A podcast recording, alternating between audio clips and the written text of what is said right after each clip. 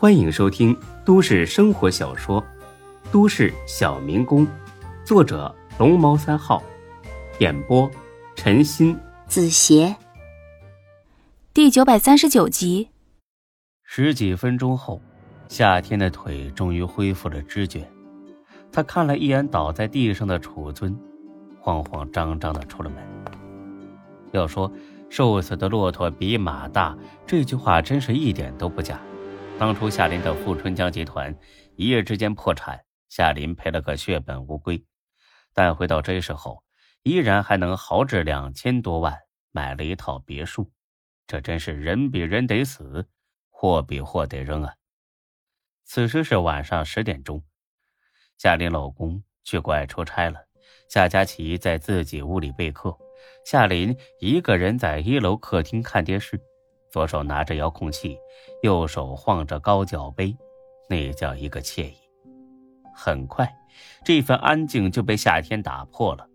看着他一脸惊慌的样子，夏林很是意外：“怎么了，夏天？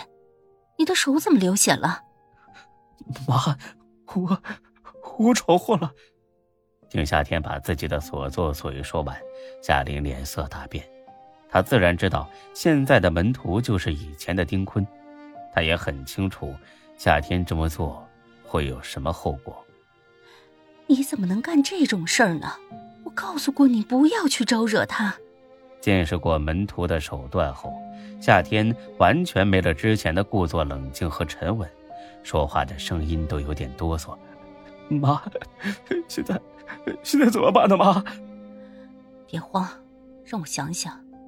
几秒钟之后，他做出决定了。行，我去见他。不行的，妈，他肯定会杀了咱们。咱们回美国吧，现在就走。你太天真了。如果丁坤真的想杀人，咱们跑到哪儿都没用。放心吧，我会处理好这件事。不要声张，不要让你爸爸和妹妹知道。夏天已经彻底吓破胆了，完全不敢留在这室。不行，我要走，我不能留在这里了。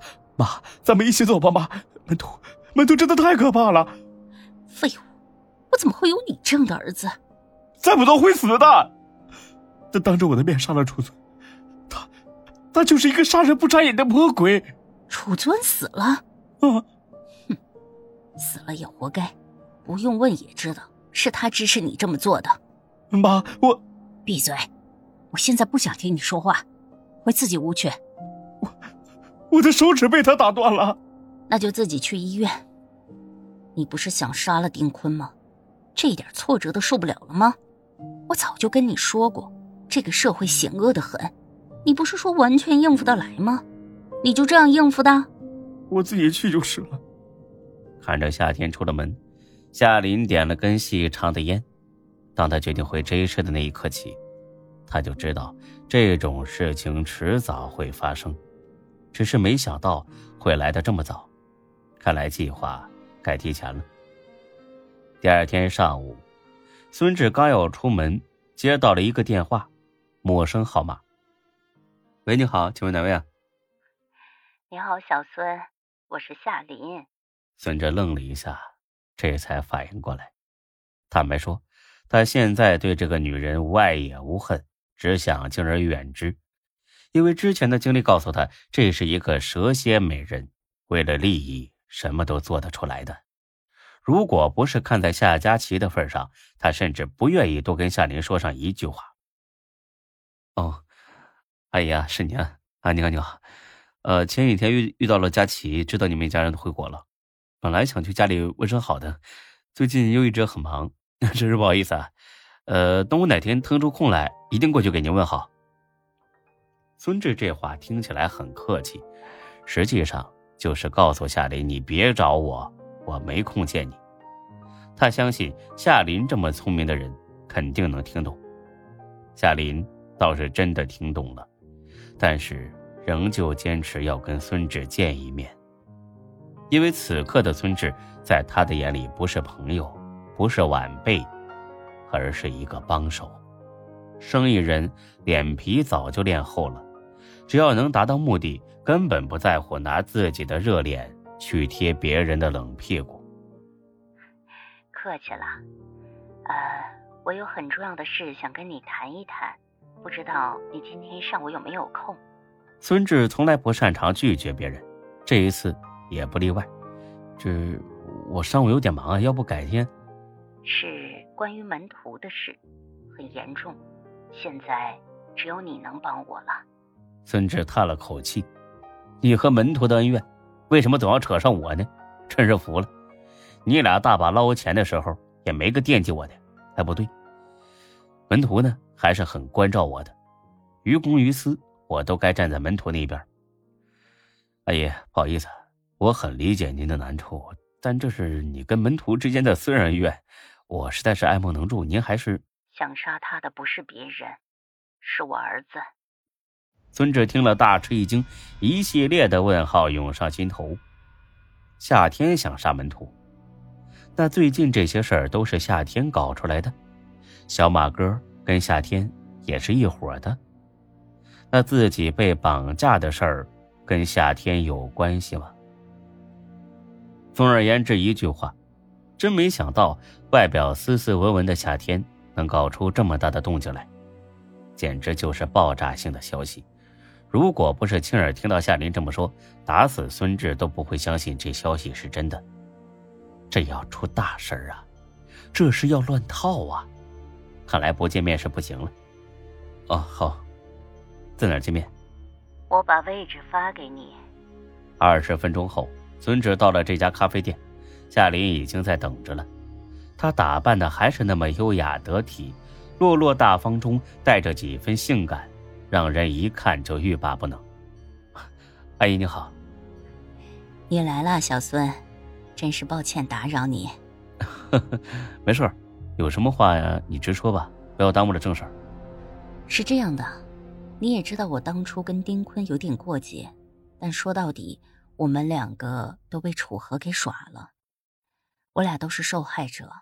之后我就去了美国，本打算永远不回来的，可我……您病了，而且病得很严重。夏林听了很是惊讶。你怎么知道的？啊，是门徒告诉我的。阿姨，您的一举一动都在门徒的掌握中。恐怕连咱们这次见面也在他的监视之下。孙志之所以这么说，纯粹是为了夏林着想，他就是想告诉夏林，别跟门徒斗了，你根本斗不过他的。夏林听罢，点了点头：“嗯，我信。所以我很早就决定了，不再跟他斗了。但是我真的没想到，我儿子会瞒着我闯出这么大的祸。”他是我儿子，我一个当母亲的总不能看着他去死吧？孙志听了很想笑，不愧是夏林呢，黑的都能说成是白的。明明是你儿子自己作死，先去招惹门徒，现在出事儿了，倒变成门徒要把你们赶尽杀绝了。说句难听的，你儿子就算死了也是活该。我呢，甚至都怀疑就是你指使夏天去这样做的。嗯。阿姨，别的事儿我都可以尽量帮忙，唯独这件事儿我帮不上，不好意思了。不，只有你能帮我了。他约我明天晚上在你店里见面，这就是最好的证明。孙志又是一惊，在我店里见面？哎，门哥呀，门哥，你对我可真是真好啊，这种事儿没忘了我，我躲都来不及呢。你这人还约他在我店里见面，我真是我擦！哎，谢谢你了。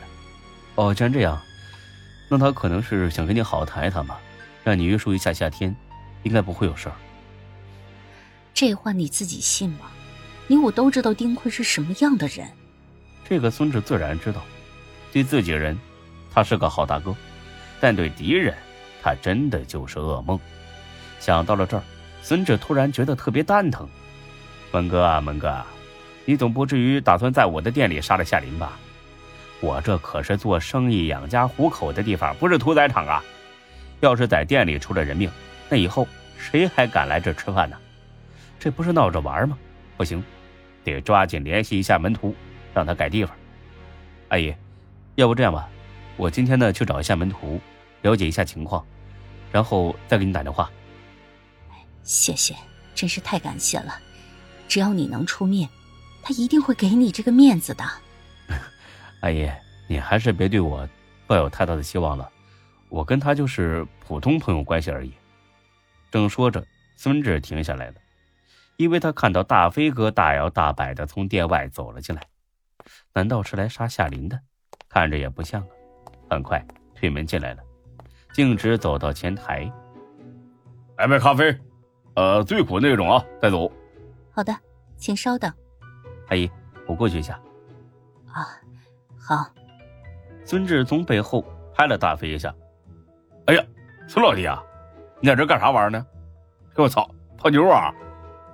因为只能看到夏林的背影，所以大飞并没认出他是谁。啊，朋友找我有点事儿。你得了吧你啊，跟我还这么假惺惺啊？我又不告诉小雪。哎，不过你悠着点啊，结婚以后可不能这么乱搞啊。